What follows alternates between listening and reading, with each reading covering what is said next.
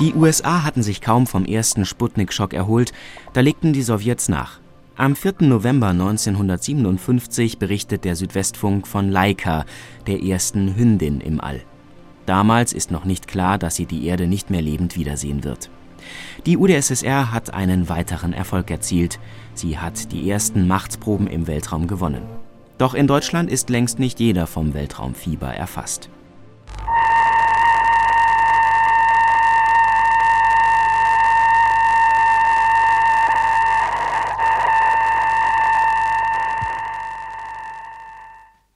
Seit gestern hört die Welt wieder diese Signale aus dem Weltenraum. Sputnik Nummer 2 umkreist seit Sonntag früh unsere Erde. Diesmal hat er sogar einen Mitfahrer. Es ist der kleine sibirische Steppenhund Damka.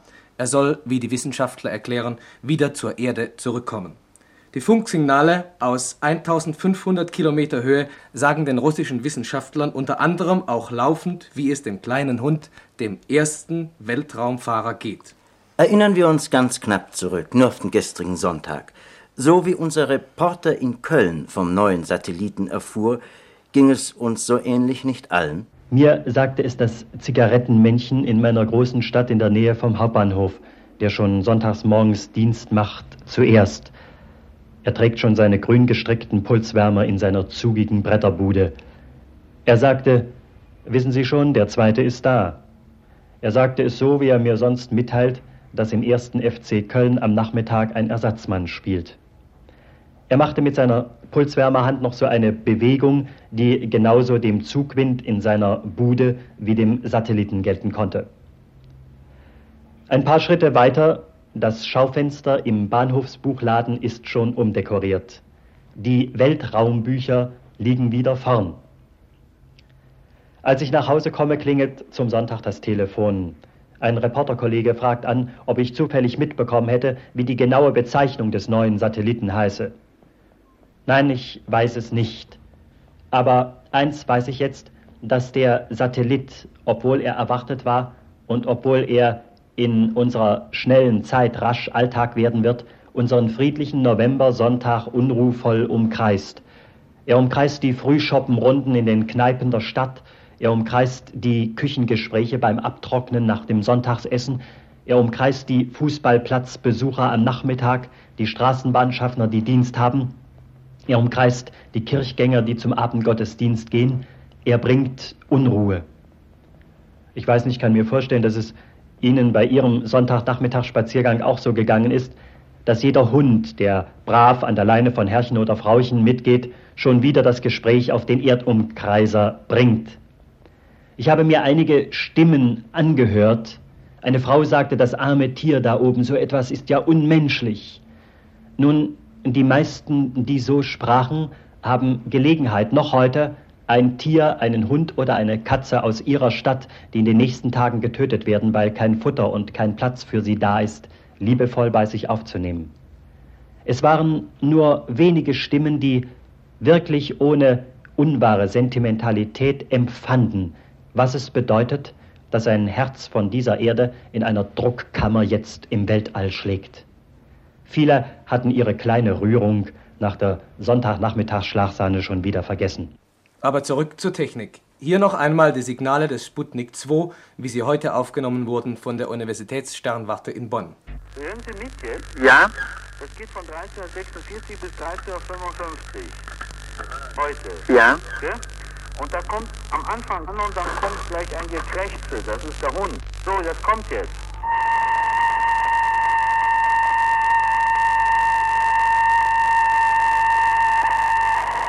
ist der Hund.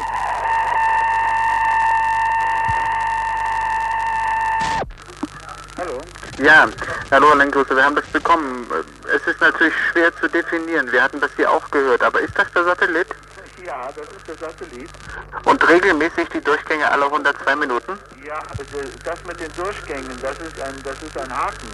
Der hat nämlich gar keine Durchgänge, weil der Sender eingeschaltet wird und ausgeschaltet. Und zwar, zwar dann, wenn er schon bei uns vorbei ist. Wir haben zum Beispiel festgestellt, dass der Sender äh, ganz kurz eingeschaltet wird, so sagen wir mal äh, drei, vier Sekunden, so zwei, dreimal hintereinander, ja. Aber äh, nicht regelmäßig, sondern ganz unregelmäßig, nicht? Äh, man muss, äh, wie gesagt, 24 Stunden dauernd dran sitzen und immer lauschen auf jedes Geräusch, nicht? Sputnik Nummer 2. Was ist er eigentlich? Lassen wir uns informieren. Man darf annehmen, dass die Funksignale des zweiten russischen Satelliten, der seit Sonntagmorgen die Erde umkreist, weniger Aufsehen in der Weltöffentlichkeit erregen werden als die des ersten, der, wenn Sie mitgezählt haben, noch in der ersten Hälfte dieser Woche die Erde das 500. Mal umrunden wird. Sputnik 2 ist nach den Angaben aus Moskau 508,3 Kilo schwer und bei dieser Zahl sollte man einen Augenblick verweilen. Das sind nicht wahr mehr als 10 Zentner. Und das heißt, wenn ich nach einem Vergleich suche, was da oben kreist, das wiegt so viel wie ein Kleinwagen wiegt. Der Satellit, den die Amerikaner planen, soll, wie wir wissen, nur rund 10 Kilo wiegen. Er ist allerdings von vornherein auf ein Minimalgewicht hin angelegt. Gerade so viel Gewicht, um die vorgesehenen Mess- und Funkinstrumente für 13 verschiedene Messungen aufzunehmen. Die über 500 Kilo des russischen Sputnik 2 erscheinen riesenhaft, aber auch noch in anderer Richtung. Man hat bisher immer über den Daumen gepeilt gesagt, dass, um ein Kilo auf eine Kreisbahn um die Erde zu heben, man einer Rakete bedürfe, die rund eine Tonne wiegt. Das würde bedeuten, dass die 500 Kilo des Sputnik 2 von einem Riesen emporgetragen wurden. Von einem Riesen, der 500 Tonnen wiegt. Ein Vergleich wieder, die erste Großrakete, die in den Weltenraum vorstieß, erstmals vor ziemlich genau 15 Jahren, die deutsche V2, wog 12,5 Tonnen. Wenn wir aber, was wahrscheinlicher ist, uns die Trägerrakete der Russen zwar mächtig, aber doch bedeutend weniger gewichtig vorstellen, so werden wir dahin kommen müssen, dass die Russen neue Baustoffe und Treibstoffe verwendet haben, die eben eine andere Rechnung erlauben. Sputnik 2 kreist in 1500 Kilometern Höhe. Auf einer Bahn also, die von der Erde fast doppelt so weit entfernt ist als Sputnik 1. Fast auf einer Bahn, wie sie Wernher von Braun in einem Projekt für eine bemannte Station als ideal bezeichnet hat. Der schlug 1730 Kilometer vor. Und Sputnik 2 sagt mit seinen Funksignalen nicht nur Ich bin da, ich bin da, er misst laufend Temperaturen und Druck und kosmische Strahlung und gibt diese Messwerte herunter. Schließlich meldet er, wie es dem Lebewesen ergeht, das er enthält. Ein Hund, der, wie wir hören, in einer Klimakammer mit Nahrung versorgt, lebend in der Kreisbahn angekommen ist. Die Russen haben, wie sie in Paris im Dezember vorigen Jahres in einer Konferenz sagten, bisher 40 Hunde in 40 Raketen in den Weltenraum geschickt und wie ein Foto darstellen sollte, auch Hunde lebend zurückerhalten. Von den Amerikanern wissen wir, dass sie schon 1951, 52 Mäuse in einer Aerobie-Rakete 65, 130, 160 Kilometer hoch geschickt haben und in ihrem Käfig in einer Plexiglas-Trommel mit einer automatischen Kamera gefilmt haben. Auch Affen haben sie hochgeschickt, Affen, die sozusagen in eine Hängematte verschnürt waren, mit angeschlossenen Messinstrumenten, die Puls und Blutdruck laufend registrierten. Diese Affen hatten eine reelle Chance, am Fallschirm zurückzukehren. Es sind Affen zugrunde gegangen, weil man die zurückgekehrten Behälter nicht rasch genug in der Wüste von Neumexiko hat auffinden können. Man hat aber auch Affen wohlbehalten zurückerlangt. Einer von ihnen lebt heute im Zoo von Washington. Wie sieht nun der Raketenfachmann und wissenschaftliche Schriftsteller Diplom-Ingenieur Gartmann Sputnik 2? Die Spekulationen um die Größe der sowjetischen Satellitenrakete, die in diesen Stunden bekannt geworden sind, gehen von der bekannten Rechnung aus, Nutzlast zu Startgewicht gleich etwa 1 zu 1000, wie es bei der amerikanischen Vanguard-Rakete der Fall ist. Das würde bedeuten, wenn wir den jetzigen sowjetischen äh, Messsatelliten als Nutzlast betrachten, äh, 500 Kilogramm mal 1000, also ein Raketenstartgewicht von rund 500 Tonnen. Das wäre eine fantastisch große Rakete. Ich glaube aber, dass wir anders rechnen müssen. Bei dem ersten sowjetischen Satelliten hatten wir nicht nur die Satellitenkugel, sondern auch den Schutzkegel und die Endstufe der Rakete auf der Umlaufbahn um die Erde. Diesmal haben wir keine Trennung, sondern die Raketenendstufe selbst ist zum künstlichen Satelliten gemacht worden. Gehen wir nun davon aus, dass die 500 Kilogramm, das Leergewicht der Raketenendstufe mit ihrer Nutzlast sind, dann kommen wir zu einem Raketenabfluggewicht in der Größenordnung von 80 bis 100 Kilogramm. Es würde sich also auch bei dem jetzt stattgefundenen zweiten sowjetischen Versuch um die gleiche Interkontinentalrakete handeln wie beim ersten Versuch. Äh, ein Wundertreibstoff, eine äh, überraschende Neuentwicklung halte ich nicht für denkbar. Äh, Im Gegenteil, es ist wohl anzunehmen, dass auch die sowjetischen Raketeningenieure flüssige Raketentreibstoffe der bekannten und bewährten Art verwendet haben. Nun ist ja für uns sehr aufregend zu wissen, dass zum ersten Mal ein Tier in diesen Sputnik eingelassen wurde. Wie wird der Hund nun eigentlich verpflegt? Die Fütterung müsste allerdings auf den Zustand der Schwerelosigkeit, in dem er sich befindet, eingerichtet sein. Ich denke da äh, zum Beispiel an Nährlösung, an eine Nährflüssigkeit, die der Hund auf ein Zeichen hin aus äh, einem Rohr dargeboten bekommt und dann aus diesem, aus diesem heraussaugt. Kann nun der Hund auch äh, automatisch getötet werden für den Fall, dass man merkt, dass er den Flug nicht übersteht? Ich äh, kann mir vorstellen, dass man eine solche Vorkehrung für den höchsten, größten Notfall getroffen hat. Man kann eine, eine Injektion eines schnell wirkenden, äh, schmerzlosen Mittels äh, durch Funkbefehl auslösen. Die Injektionsspritze müsste am Körper des Hundes befestigt sein. Einfacher wäre vielleicht, äh, den Sauerstoffvorrat allmählich nicht mehr zu ergänzen. Dann würde das Tier aus Sauerstoffmangel schläfrig werden, einschlafen und die letzten Minuten seines Lebens nicht mehr bewusst wahrnehmen. Sie sagten, Herr Gartmann, dass der Hund keinen Weltraumanzug braucht, weil er in, in einer hermetischen äh, Kabine fliegt. Nun, wie sieht diese Kabine aus? Die hermetische Kabine mh, hm, ist von der Umgebung völlig unabhängig. Das heißt, sie enthält Luft von dem, für den, mit dem nötigen Druck und äh, diese Kabinenatmosphäre muss dauernd von der ausgeatmeten Kohlensäure gereinigt werden. Außerdem muss der verbrauchte Sauerstoff automatisch ergänzt werden. Diese Probleme sind lösbar, sind bereits gelöst worden. Wir wissen, äh, wie es äh, zum Beispiel äh, gemacht worden ist, als der Major Simons 32 Stunden äh, außerhalb der Atmosphäre an seinem Ballon äh, äh, im Weltraum hing. Hermetische Kabinenversuch hat unter anderem auch Professor Struckold in Texas durchgeführt. Das gleiche Problem ist jetzt auf einfache Weise für diesen sowjetischen Satellitenversuch gelöst worden. Man beabsichtigt, den Hund wieder zur Erde zurückzuholen, wenn ich so sagen darf. Wie kann denn das eigentlich geschehen? Äh, wir wissen ja, dass die hermetische Kabine diesmal noch nicht von der Raketenendstufe getrennt ist, sondern sich in dieser befindet und mit dieser zusammen als gewichtiger Satellit die Erde umkreist. Wenn es nun soweit ist, dass der Hund geborgen werden muss, wenn also die äh, Bedingungen in der hermetischen Kabine nicht mehr länger aufrechterhalten werden können, weil die Vorräte an Sauerstoff verbraucht sind und die Kohlensäureelimination äh, nicht mehr äh, funktioniert, dann wird man auf, durch einen Funkbefehl von der Erde aus die Kabine von der Raketenendstufe durch eine leichte Sprengung trennen. Es muss dann eine Vorrichtung, wahrscheinlich eine kleine Feststoffrakete vorhanden sein, die diese Kabine bremst, sodass sie sich auf dem absteigenden Ast einer elliptischen Bahn in die dichten Schichten der Atmosphäre der Erde hinein bewegt.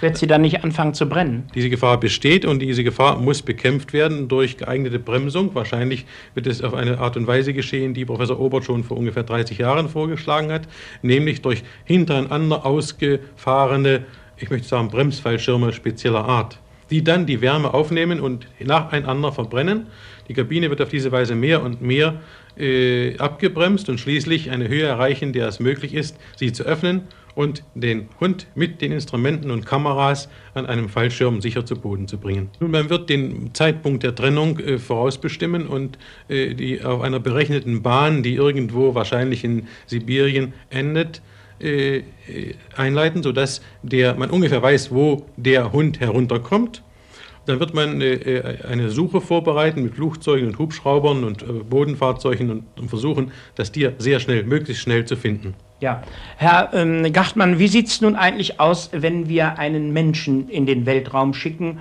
und ihn äh, sozusagen zum äh, ersten Bewohner eines solchen Satelliten machen? Man könnte es auf die gleiche Weise tun. Der Versuch mit dem Hund geschieht ja nicht zuletzt, um Versuche mit Menschen vorzubereiten. Also das Problem ist allerdings dann die, das Gewicht des Menschen. Der Mensch wäre etwa fünf bis sechs Mal so groß und so schwer wie dieser Hund und er braucht entsprechend mehr Sauerstoff und mehr Lebensmittel, obwohl man natürlich den Bedarf äh, etwas reduzieren kann für einige Tage. Man würde dann eine Rakete brauchen, die nicht 100 Tonnen, sondern 500 bis 600 Tonnen beim Start wiegt. Aber ich glaube, wenn es ein kleiner Mensch wäre, nehmen wir mal an, ein Lilliputaner, wie könnte es dann aussehen? Das ist ganz einfach. Tatsächlich habe ich davon gehört, dass sich Lilliputaner schon für derartige Versuche gemeldet haben, aus dem einfachen Grunde, weil sie als vollwertige Menschen mit allen Möglichkeiten, die Beobachtungen und Messungen durchzuführen, die ein großer Mensch durchführen müsste, doch wegen ihres erheblich geringeren Gewichtes auch eine kleinere Rakete brauchen würden als der normal gebaute Mensch, dann könnte man nach meiner Berechnung mit einer Rakete auskommen, die etwa höchstens zweimal so groß ist wie die jetzt für den Versuch mit dem Hund verwendete Rakete. Und Sie glauben, dass das nicht mehr in allzu äh, weiter Ferne liegen wird, dass also auch der Mensch einen solchen Versuch unternimmt? Wie lange das noch dauert, wird nicht zuletzt davon abhängen, äh, welche Ergebnisse der jetzige Versuch mit äh, dem äh, kleinen sibirischen Steppenhund erbringt. Warten wir es nun ab, die Wissenschaftler mit noch größerer Spannung als der Laie, welche Neuigkeiten der kleine Hund aus dem Weltenraum funkt und welche Nachrichten er hoffentlich lebend herunterbringt. Der Raumfahrtmediziner Professor Dr. von Dierichshofen wurde ausschließlich auf die kleine Damka heute angesprochen, welche Chancen sie hat zu überleben und wie man ihr die Raumfahrt lebensmöglich machte. Der kleinen sibirischen Laika-Hündin, Herr Professor, die als erstes irdisches Lebewesen im Weltraum um unsere Erde kreist, wird das Mitgefühl der Menschheit in einer Weise entgegengebracht, wie vielleicht bisher noch keinem anderen Tier. Und wir alle hoffen doch eigentlich sehr zuversichtlich, dass es der Physiologie gelungen sein möge, eine Versuchsanordnung zu schaffen, die diesem kleinen Tier zumindest keine spürbaren Unannehmlichkeiten verursacht. Ich glaube, dass äh, die Russen bei diesen Versuchen das größte Interesse daran haben, die Versuchsbedingungen für das Tier so zu gestalten, dass es dabei kein Missbehagen und keine Angst empfindet. Denn nur so können sie dann wirklich diejenigen Einflüsse feststellen, die eben durch äußere Faktoren zusätzlich wirken. Als ich von den äh, Versuchsanordnungen sprach, Herr Professor, ging ich von der selbstverständlichen Voraussetzung aus, dass das Tier langsam an diesen Zustand gewöhnt wurde. Und darin liegt, glaube ich, auch die entscheidende Möglichkeit für einen Erfolg überhaupt, dass es nämlich die ungewöhnlichen Bedingungen nicht, wie es sicher in Versuchen schon gemacht wurde, Sekunden oder Minuten aushalten muss, sondern wie es hier möglicherweise vorgesehen ist, viele Wochen.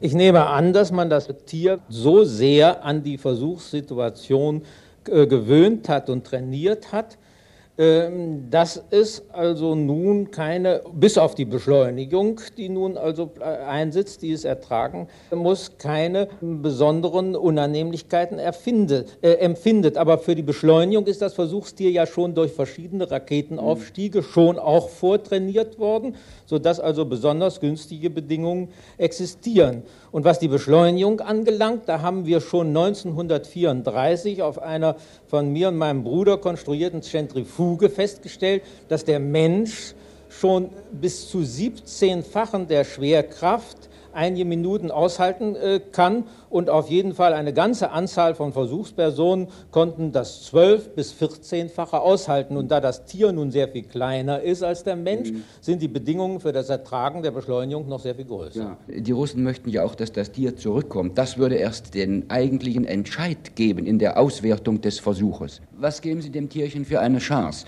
Äh, wird es heil herunterkommen und wenn, unter welchen möglichen Bedingungen. Man muss doch zwei Hauptgefahren sehen.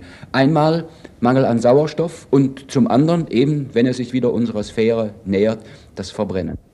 Ja, also gegen den Sauerstoffmangel wird ja dem Tier in seiner Kabine, die klimatisiert wird, entsprechend Sauerstoff zugeführt und die ausgeatmete Kohlensäure und der Wasserdampf resorbiert. Versagt nun irgendwie mit der Zeit die Sauerstoffzufuhr, dann wird der Hund höhenkrank, aber die Höhenkrankheit äh, und geht auch dann an Höhenkrankheit schließlich zugrunde, an Sauerstoffmangel. Aber das ist eine der mildesten Formen überhaupt des Todes, weil das betreffende Tier davon überhaupt gar nichts merkt. Es dämmert wie in einer Narkose in diesen Zustand hinein und wird dann bewusstlos und stirbt. Hm.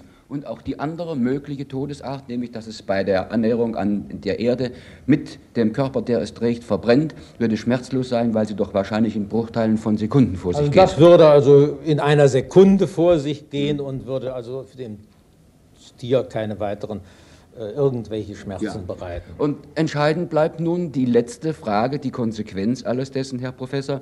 Der Mensch ist ja nach wie vor immer noch das schwächste Glied bei allen Raumversuchen.